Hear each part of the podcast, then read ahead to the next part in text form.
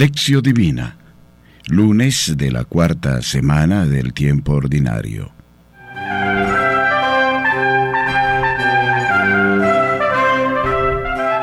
Lección.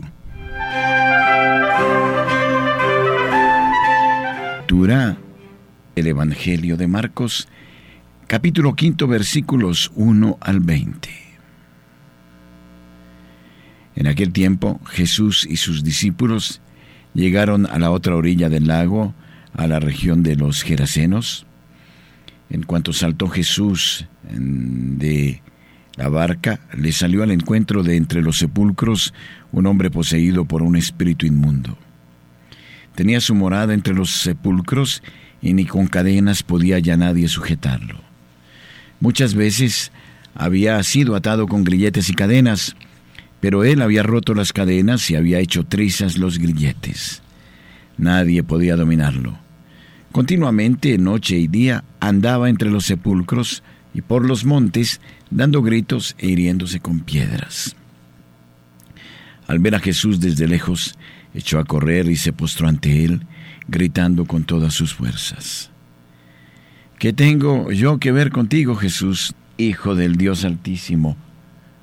Te conjuro, por Dios, que no me atormentes. Es que Jesús le estaba diciendo, Espíritu inmundo, sal de este hombre.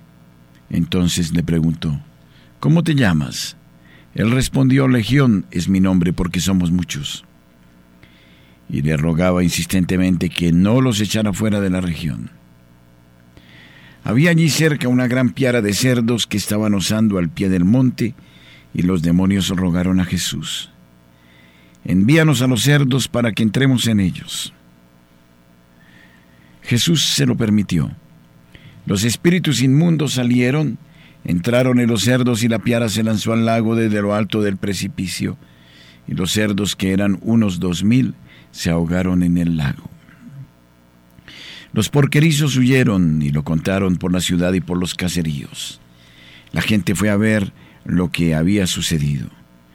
Llegaron donde estaba Jesús y al ver al endemoniado que había tenido la legión sentado, vestido y en su sano juicio, se llenaron de temor. Los testigos les contaron lo ocurrido con el endemoniado y con los cerdos. Entonces comenzaron a suplicarle que se alejara de su territorio. Al subir a la barca, el que había estado endemoniado le pidió que le dejase ir con él, pero no le dejó, sino que le dijo, Vete a tu casa con los tuyos y cuéntales todo lo que el Señor ha hecho contigo y cómo ha tenido compasión de ti. Él se fue y se puso a publicar por la región de la Decápolis lo que Jesús había hecho con él, y todos se quedaban maravillados. Palabra del Señor. Gloria a ti, Señor Jesús.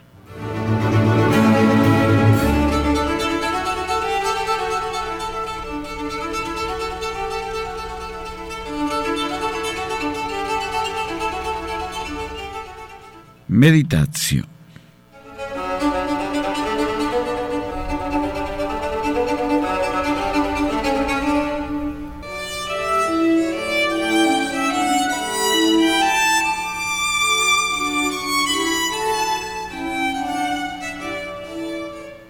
En el Evangelio de Marcos, Jesús ha salido vencedor sobre las fuerzas del mal.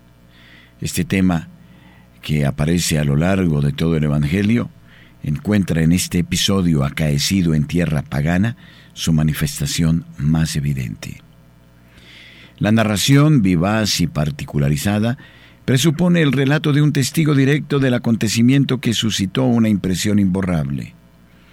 Jesús tiene el poder de liberar a un hombre habitado por una multitud de demonios, un hombre cuya dramática condición se vuelve absolutamente evidente cuando es transferida a una piara de cerdos en la que ya no hay fortaleza para el demonio. Jesús, de hecho, es el más fuerte y viene a reducir al maligno a la impotencia. El demonio sabe que no tiene escapatoria. Sin embargo, se siente atraído por Jesús hasta el punto de conjurarle por Dios. Es una potencia de muerte que se arraiga a la vida casi para chuparla. Ahora bien, Jesús es el Señor de la vida y el vencedor de la muerte. Su exorcismo libera al poseso y le restituye la salud física, psíquica y espiritual. Sin embargo, la gente del lugar hubiera preferido convivir con el demonio antes que perder en sus propios intereses.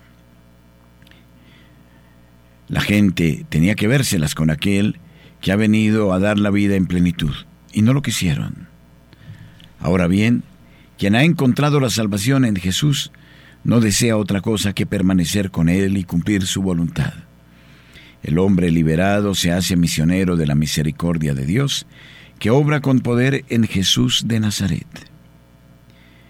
El evangelista invita a los que escuchan el anuncio a tomar posición.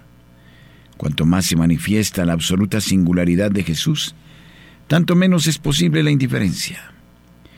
Como indica con claridad este pasaje, o reconocemos en Jesús al Salvador y deseamos seguir con Él poniéndonos al servicio del Evangelio, o bien tenemos miedo de Él.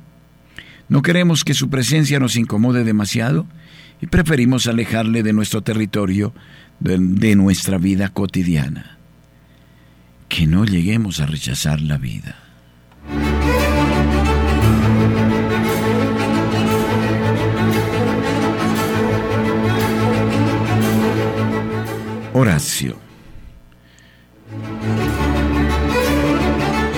Tu gracia, Señor, nos has llamado a la fe.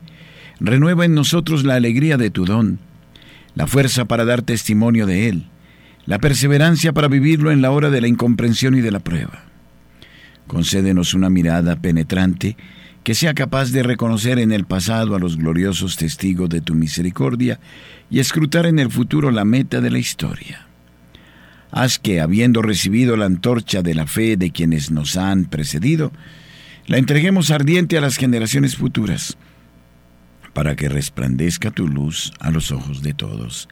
Amén.